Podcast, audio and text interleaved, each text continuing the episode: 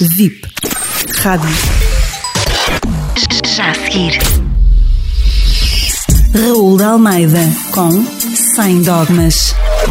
Cumpriram-se este domingo 47 anos sobre o 25 de Abril. Para quem não reparou, foi o 25 de Abril em que estivemos mais divididos, mais fraturados, em que, afinal, o próprio 25 de Abril esteve mais em questão. E isso não é bom. E é sobre isso que vamos falar sem dogmas. Não começou com o anúncio das comemorações, mas não ajudou em nada que o 25 de Abril continue teimosamente a ser propriedade de alguns. Vasco Lourenço tem um registro de intervenções absolutamente lamentáveis ao longo dos tempos. Basta recordar uma.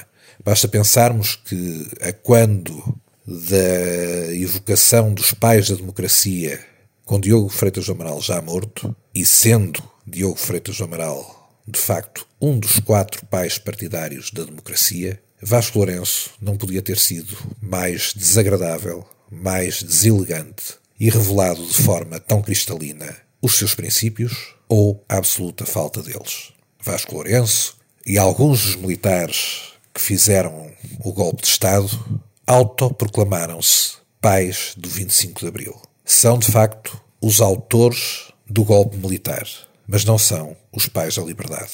A liberdade é de todo o povo português, a liberdade é de Portugal. Como se dizia na altura, porventura, alguém que não queria ser muito levado à letra, o povo unido jamais será vencido. E não é que o povo acreditou mesmo nisso. Uniu-se e não se deixou vencer.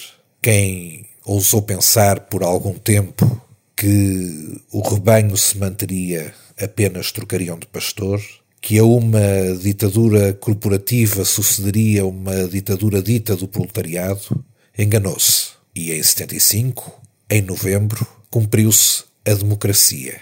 A democracia que serviria a ideia de liberdade nascida em abril.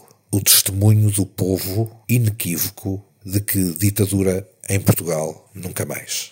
É, portanto, pena que Vasco Lourenço, que aqueles que se agarram à memória do golpe militar, ignorando todas as suas maravilhosas consequências, traiam essa ideia de liberdade, de democracia, de pluralidade.